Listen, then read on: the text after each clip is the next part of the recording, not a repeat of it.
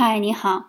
好莱坞明星威尔·史密斯曾经说过：“这世上很多的不快乐，是因为花了没有挣到的钱，买了不需要的东西，送给并不爱的人。”最近我的老爸挺乐呵的，因为他在花自己赚的钱购买喜欢的东西。